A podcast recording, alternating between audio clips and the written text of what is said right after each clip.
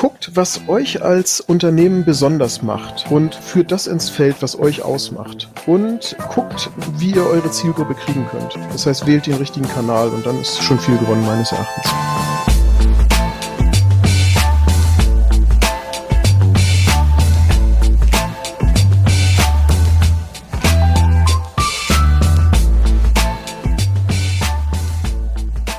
Willkommen zum Podcast von Faktor A.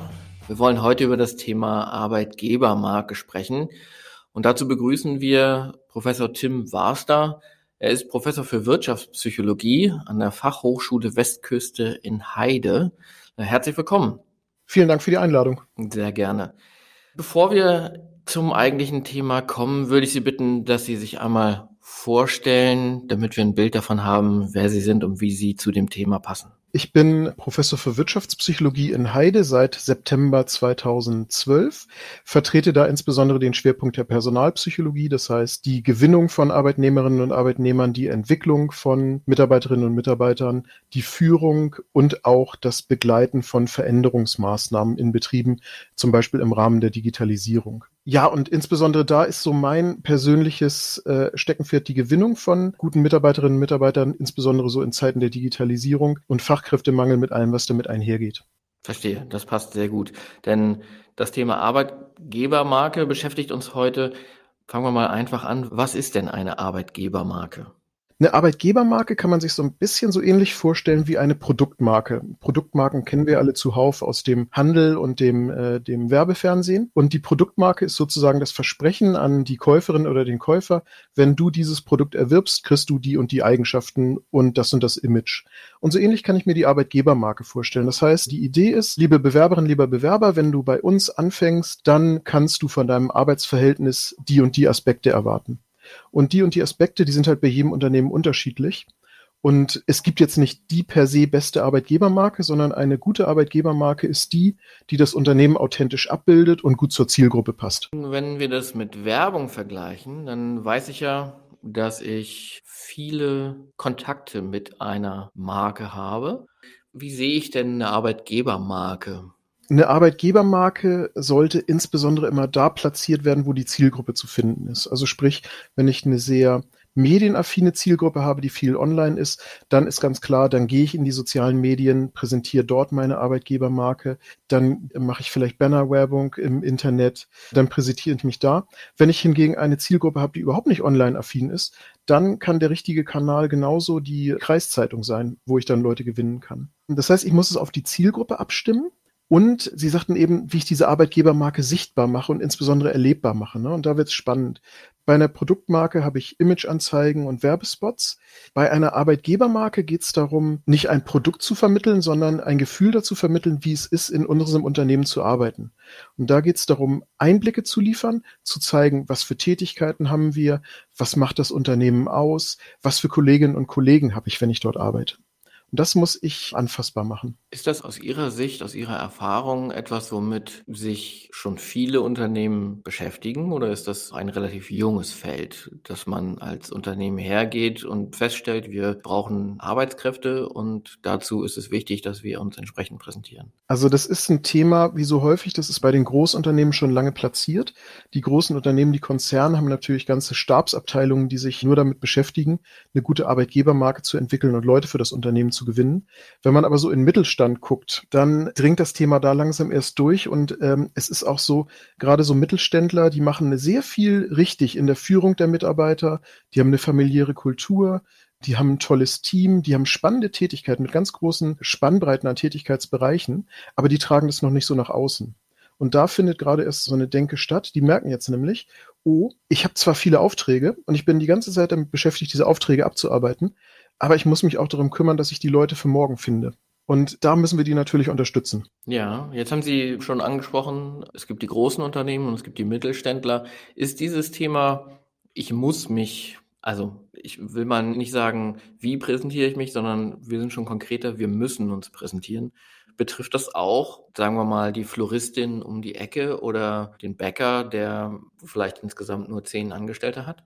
Das ist das Schwierige an der Geschichte. Es betrifft gerade die, denn je kleiner das Unternehmen ist, desto stärker ist der operative Fokus. Und die Gewinnung von guten Mitarbeiterinnen und Mitarbeitern, das ist ein strategisches Langläuferthema.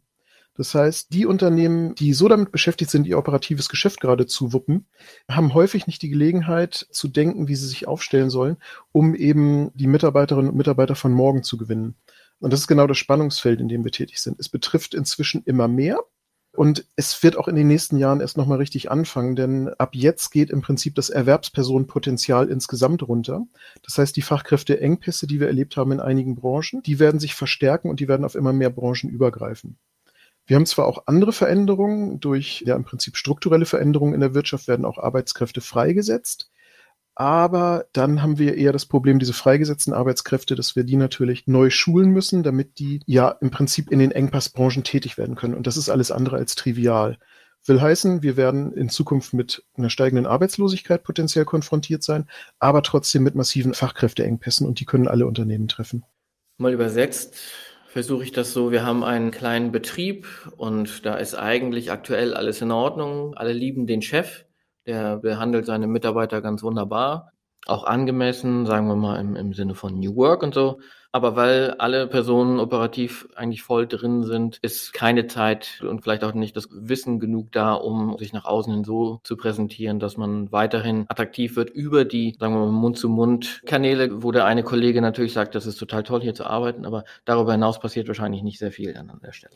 Ja, und ich meine, da haben Sie natürlich schon ganz wichtige Sachen angesprochen. Ne? Ein gutes Personalmarketing muss nicht immer mit Hochglanzbroschüren arbeiten, es muss auch nicht mit, mit großen Internetkampagnen arbeiten. Prinzip jeder Kontakt zu einer potenziellen Zielgruppe ist die Gelegenheit, Mitarbeiterinnen und Mitarbeiter zu gewinnen. Also sprich, wenn ich ein Handwerksbetrieb bin oder Sie hatten auch den Bäckereibetrieb erwähnt, dann sind alle Aufträge, die ich habe, alle Kunden, die bei mir reinkommen, können Eltern von potenziellen Auszubildenden sein. Und das heißt, da kann ich natürlich meine Aktivitäten und die Verkaufsfläche nutzen, um darauf hinzuweisen, hey, wir sind ein spannender Arbeitgeber. Verstanden. Meine nächste Frage, die ich mir notiert habe, ist natürlich abhängig davon, wie groß das Unternehmen ist. Aber aus Ihrer Sicht, wo liegt denn die Verantwortung für das Thema Arbeitgebermarke? Ist das eher Geschäftsführung? Ist das Öffentlichkeitsarbeit? Ist das die Personalabteilung? Wie würden Sie das einschätzen? In meinen Augen ist das Thema Arbeitgebermarke und Mitarbeitergewinnung absolute Chefinnen- und Chefsache. Das heißt, da muss von oben der klare Wille da sein und die Notwendigkeit muss erkannt sein. Und sollte es eine Personalabteilung im Unternehmen geben, ist die natürlich in der Pflicht, die Konzepte zu liefern. Und an der Umsetzung muss sich das ganze Unternehmen beteiligen. Also sprich, insbesondere im Leben der Arbeitgebermarke, äh, bei der täglichen Arbeit, da sind die Führungskräfte gefragt. Ne? Wenn wir sagen, hey, wir wollen uns auszeichnen durch einen mitarbeiterorientierten Führungsstil, dann kann das die Personalabteilung nicht alleine machen. Die kann das predigen, die kann Führungskräfte schulen, aber umsetzen müssen das die Führungskräfte. Sprich, bevor ich im Prinzip mit einer Arbeitgebermarke nach außen gehe, muss ich die innen leben, weil es sonst nicht authentisch ist. Und wir leben in Zeiten, wo Informationen aus den Betrieben sehr schnell an eine breitere Öffentlichkeit dringen und wo es insofern auch passieren kann, dass beispielsweise über soziale Netzwerke, Arbeitgeberbewertungsportale, dass da sehr schnell an die Öffentlichkeit dringt, wenn es intern nicht gut läuft. Deswegen würde ich immer sagen, bevor ich nach außen mit irgendwas werbe, muss ich sicherstellen, dass es auch innen gelebt wird. Vielleicht gelingt es uns noch ein bisschen praktischer zu werden, wenn Sie mal ein bisschen zurückschauen. Was waren aus Ihrer Sicht gute Beispiele, die Sie in den letzten Monaten oder Jahren gesehen haben für eine Präsentation als Arbeitgebermarke, die dazu geführt hat, dass sich dort vermutlich mehr Leute bewerben als in anderen Unternehmen? Da gibt ganz unterschiedliche Beispiele. Ne? Wir, wir arbeiten hier ähm, stark in der Region mit Unternehmen unterschiedlichster Größe und Branchen zusammen beispielsweise einer Bäckereikette, einem Bauunternehmen und alle haben erkannt, nee, die Mitarbeiter sind unser strategischer Erfolgsfaktor und wir müssen sicherstellen, dass wir weiterhin gute Leute kriegen. Und was wir immer machen, ist so ein, so ein Vorgehen, dass wir im ersten Schritt mal gucken, intern schauen, was macht eigentlich einen guten Arbeitgeber aus? Was macht den Arbeitgeber aus? Was sind authentische Arbeitgebereigenschaften? Das heißt, hat der Arbeitgeber eine besonders familienfreundliche Kultur? Sind das kurze Wege? Zahlen die überdurchschnittlich hohe Gehälter? Gibt es besonders spannende Tätigkeiten? Was macht den Arbeitgeber aus? Und im zweiten Schritt gucken wir dann von diesen vielen Arbeitgebereigenschaften, positiven Arbeitgebereigenschaften, was interessiert da eigentlich die Zielgruppe? Und dann können Sie sich vorstellen, dann gibt es von diesen Arbeitgebereigenschaften ein paar, die auch zu den Interessen der Zielgruppe passen. Das heißt, es fallen schon andere Arbeitgebereigenschaften raus. Und im letzten Schritt gucken wir dann nochmal, mit welchen Arbeitgebereigenschaften wirbt eigentlich der Wettbewerb. Und das heißt, wir isolieren am Ende die Arbeitgebereigenschaften, die authentisch sind, die die Zielgruppe interessieren und womit sich das Unternehmen vom Wettbewerb abheben kann. Und das sind dann die schlagenden Argumente am Arbeitsmarkt, weil die wirklich einzigartig und schwer zu imitieren sind. Und die Unternehmen, die das machen, die haben dann natürlich auch ganz andere Möglichkeiten, weil die die richtigen Leute anziehen und sich auch vom Wettbewerb abheben. Mhm. Und wie sieht das dann praktisch aus? Also vielleicht haben Sie ein Beispiel? Praktisch kann das so aussehen, dass wir mit einem Bauunternehmen gearbeitet haben und da kamen halt als Arbeitgebereigenschaften heraus, dass die in der Region tätig sind. Das heißt, wenn ich da bei dem Unternehmen beschäftigt bin, weiß ich, ich bin abends zu Hause und nicht wochenlang auf Montage.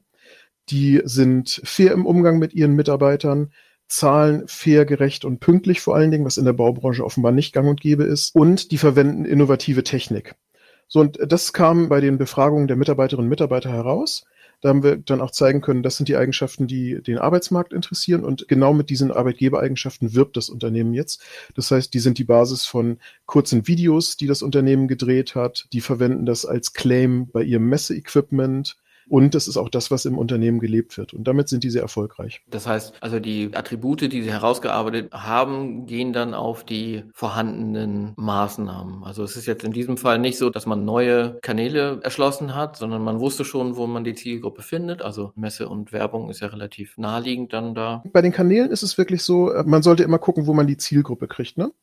Und dieses Unternehmen hat sich insbesondere für die Gewinnung von Auszubildenden interessiert. Und da ist es so, die junge Generation, die ist sehr medienaffin, die ist in sozialen Netzwerken unterwegs. Und kurze Videos sind so das Medium der jungen Generation. Die werden geteilt, die werden kommentiert, die werden teilweise selbst gedreht. Das heißt, da über diese Recruitment-Videos besteht für Unternehmen eine gute Möglichkeit, sich kurz und knapp darzustellen und die junge Generation zu erreichen. Und auf der anderen Seite wissen wir aber auch aus Studien, die wir an Schulen durchgeführt haben, dass sich junge Menschen, die sich für einen Ausbildungsplatz interessieren, dass die sich einen Mordskopf machen über diese erste berufliche Entscheidung. Die ist enorm wichtig für die. Und vor dem Hintergrund wünschen die sich wirklich Kontakt zu Leuten, die diese Ausbildung bereits machen oder den Beruf ausüben. Und da sind die Messen dann spannend. Deswegen sage ich den Unternehmen immer, schickt eure Azubis mit auf die Messen die können ganz anders mit den Schülerinnen und Schülern reden, als es jetzt beispielsweise eine 40-jährige Geschäftsführerin oder ein 40-jähriger Meister kann. Mhm, das finde ich sehr spannend. Eine Frage, wo ich glaube, eine Antwort zu kennen, aber das soll gar keine rhetorische Frage sein. Wie wichtig ist in der heutigen Zeit die Repräsentation der bestehenden Mitarbeiter?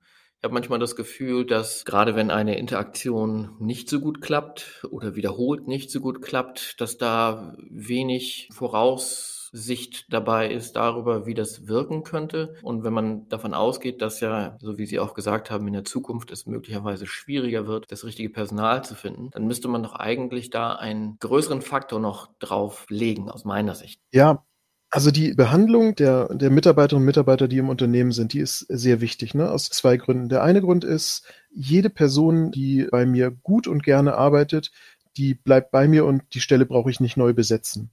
Das ist der eine Grund. Der zweite Grund ist, wir leben in Zeiten von äh, Bewertungsportalen. Das heißt, wenn ich einen schlechten Umgang mit meinem bestehenden Personal habe, dann kann das sehr schnell in Arbeitgeberbewertungsportalen wie beispielsweise Kununu landen.